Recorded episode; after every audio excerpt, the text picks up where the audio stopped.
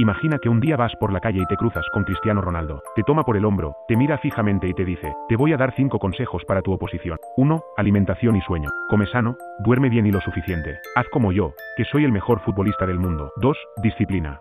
Establece una rutina de estudio y síguela rigurosamente. Así como yo me entreno a muerte cada día, tú debes hacer lo mismo con tu estudio. 3. Trabaja en equipo. Aunque estudies solo, busca apoyo en compañeros. Un equipo te ayuda a crecer y enfrentar desafíos.